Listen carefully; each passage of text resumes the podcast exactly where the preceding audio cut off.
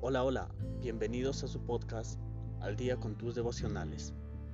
Esta mañana compartiremos la palabra del Señor que lleva como título Una convicción de hierro.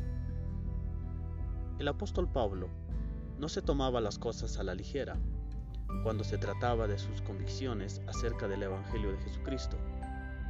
Él no se echó atrás ni eligió un camino con menos resistencia aun cuando tuvo que confrontar a Pedro por su comportamiento hipócrita. Pues bien, cuando Pedro fue a Antioquía, le eché en cara su comportamiento condenable, antes que llegaran algunos de parte de Jacobo.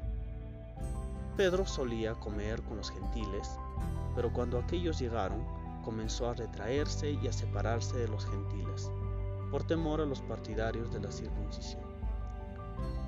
Entonces los demás judíos se unieron a Pedro en su hipocresía, y hasta el mismo Bernabé se dejó arrastrar por esa conducta hipócrita.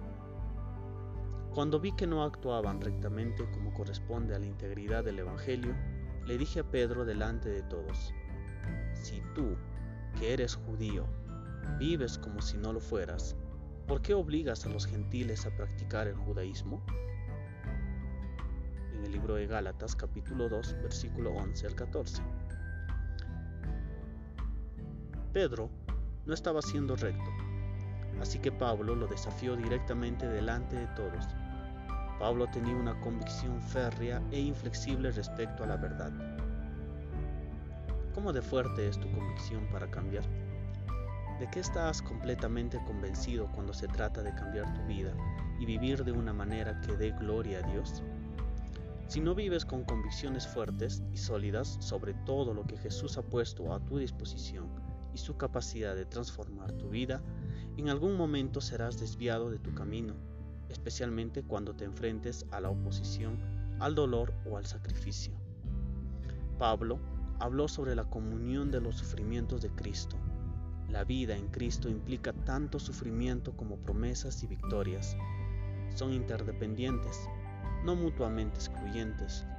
Debemos quitarnos la vieja forma de pensar y comportarnos y ponernos la nueva naturaleza transformada de Cristo. Cuando vivimos con convicción, tendemos a vivir de acuerdo a nuestras convicciones y no a nuestros defectos. Sin convicciones, la vida simplemente se nos pasará. Puedes cambiar tu vida, es una cuestión de elección. Elige vida.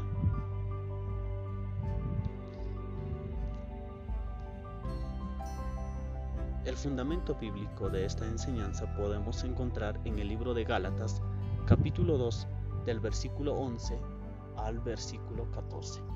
Que tenga un excelente día. Muchas bendiciones.